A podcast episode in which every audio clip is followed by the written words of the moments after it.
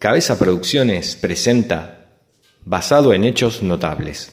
Hoy, en la columna Basado en Hechos Notables, vamos a conocer la historia de Oscar Poltronieri, también conocido como el héroe del Monte Dos Hermanas, un veterano de guerra, que podríamos decir, más que un veterano, es un héroe de guerra.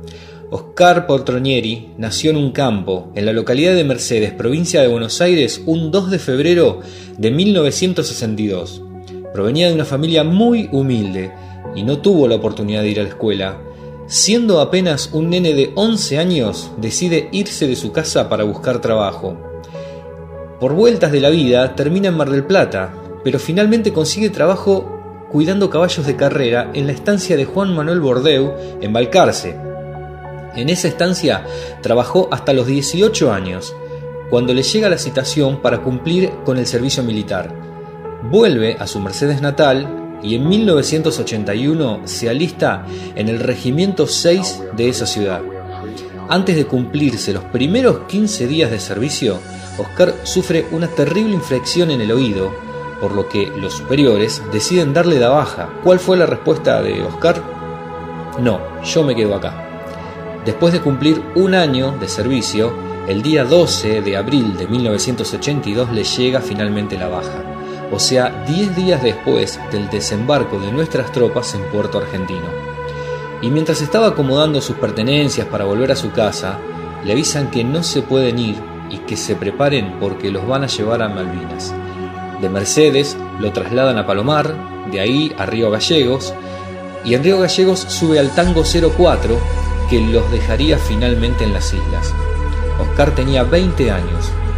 Al batallón de Oscar le tocó ir a custodiar el Monte Dos Hermanas, donde lo pasaban muy mal porque la comida que llegaba era muy escasa y muchas veces mataban ovejas para poder alimentarse.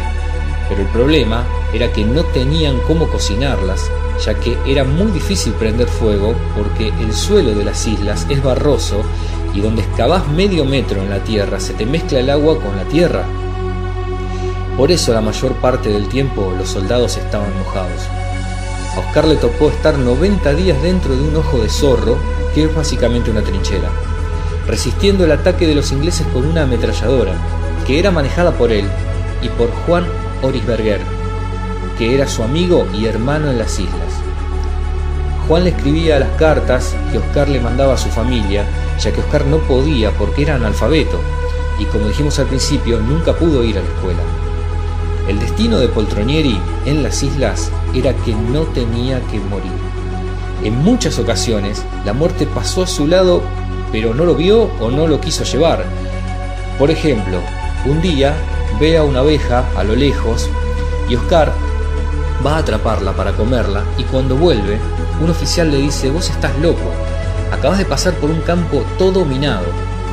En otra oportunidad, baja al pueblo con un compañero para bañarse y mientras se estaba bañando, un avión empieza a bombardear el lugar y logra ver que se había desatado una batalla entre aviones ingleses y argentinos y cuenta cómo el techo se iba transformando en un colador por las balas que iban ingresando.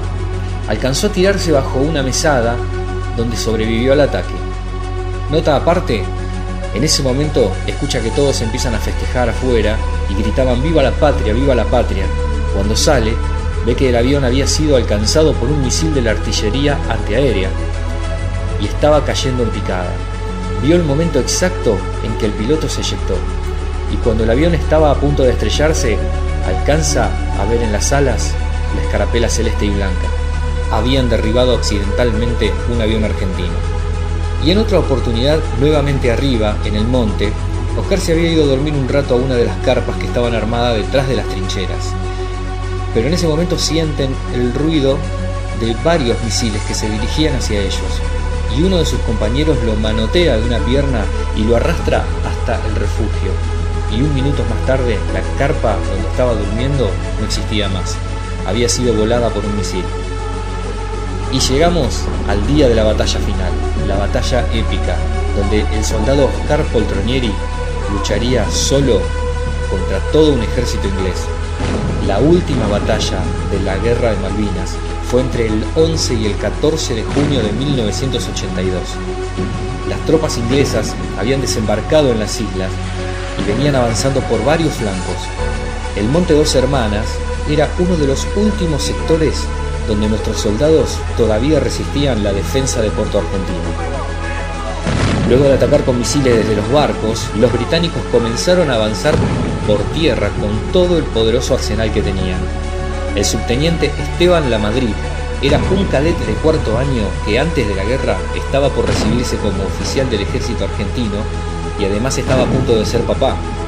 Pero su carrera se precipitó cuando de repente lo mandan a Malvinas y con apenas 19 años lo ponen al mando de un batallón, justamente donde estaba Poltronieri. Y es el subteniente de la Madrid quien da la orden de repliegue porque ya no había manera de sostener el ataque enemigo. Pero faltaba algo determinante para lo que iba a suceder después el amigo de Oscar, Juan Oriserberg, aquel que le escribía las cartas, muere alcanzado por una bala enemiga. Cuando Oscar lo ve, se vuelve loco y empieza a gritar, hijos de puta, los voy a matar a todos. Cuando el batallón empieza a replegarse para poder llegar a Puerto Argentino, el subteniente La Madrid le grita, vamos Oscar, y él le responde, váyanse, que yo los cubro. A lo que La Madrid le responde, pero te van a matar. Y él le vuelve a responder, váyanse ustedes que tienen familia e hijos, yo no tengo a nadie.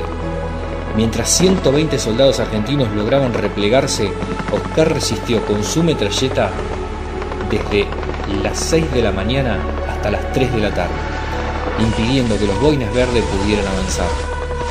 Cuando los británicos finalmente deciden irse porque veían que por ahí no podían avanzar, Oscar enterró la ametralladora para que no la pudiera utilizar el enemigo y se fue caminando solo hasta Puerto Argentino.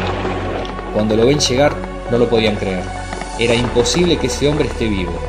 Cuando los médicos lo revisan, ven que no tenía ni un solo rasguño.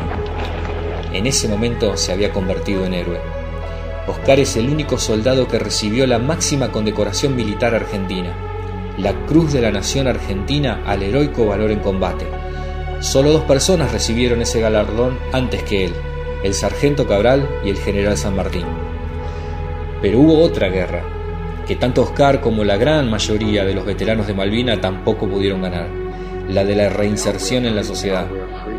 Sociedad que los llamaba héroes si eran personas lejanas, y loquitos de la guerra si tenían que darles trabajo. Oscar vivió en el olvido durante muchos años. Cada vez que leían en su currículum que era veterano de Malvinas, no le daban trabajo. Terminó vendiendo calcomanías de Malvinas en los trenes, y hasta algún hijo de puta llegó a decirle, anda a pedirle guita Videla. Y casi tuvo el final de muchos soldados que no pudieron sobrellevar la carga de la guerra. Un día ató una soga a un árbol de su casa y se llevó la soga al cuello. Cuando estaba a punto de perder la conciencia, la rama del árbol se quebró y cayó. Lo encontró su hijo de ocho años que pidió ayuda y finalmente lo salvaron el mismo destino que en las islas. Ese hombre no debía morir. Pero en Inglaterra también había alguien que lo estaba pasando muy mal. Mark Curtis, otro veterano de Malvinas, pero del bando contrario. Mark Curtis tenía 20 años cuando lo mandaron a Malvinas, igual que Poltronieri. Pero Mark no volvió ileso de la guerra, ya que una mina le voló el pie derecho y también sufrió el trauma posguerra durante muchos años y también fue olvidado por la corona británica como veterano de guerra, ya que tampoco Inglaterra tiene una ley de contingencia para los veteranos de guerra, simplemente se los olvida. Y por ser una nación pirata por excelencia, los veteranos deberían ser próceres. La vida cruzó a Oscar Poltronieri y a Marc Curtis en 1984 en Francia cuando una revista argentina hizo una nota donde juntaba dos veteranos de Malvinas, un argentino y un inglés. Estuvieron cinco días juntos charlando sobre sus experiencias y llegaron a la conclusión que ninguno odiaba al otro. Por el contrario, tenían muchas cosas en común. Uno cumpliendo las órdenes de una primer ministro que veía cómo la economía de su país se caía en pedazos y quiso llevar su imagen con lo mejor que saben hacer, invadir y apropiarse de tierras ajenas. Y el otro, cumpliendo las órdenes de un borracho genocida que quiso limpiar la imagen de la dictadura jugando a la guerra. Oscar y Mark se hicieron amigos, pero no se vieron durante muchos años. En el año 2003, Mark, inmerso en una enorme depresión, es aconsejado por su psicólogo que volviera a visitar a Oscar. Mark vino a la Argentina y el encuentro con Oscar fue una de las cosas más emocionantes que vi en mi vida. Se fundieron en un abrazo interminable que ni un tanque de guerra los hubiera podido separar. De repente aquellos viejos, valientes veteranos de la guerra estaban llorando como dos niños. Y como si fuera uno más de la familia, ahí estaba Mark, sentado a la mesa junto a los seres queridos. Esta historia que traje hoy está dedicada a todos los Oscar Poltronieri que fueron a Malvinas, a los Poltronieri que pudieron volver y a los Poltronieri que cayeron en las islas. Mi respeto y homenaje a los héroes de Malvinas.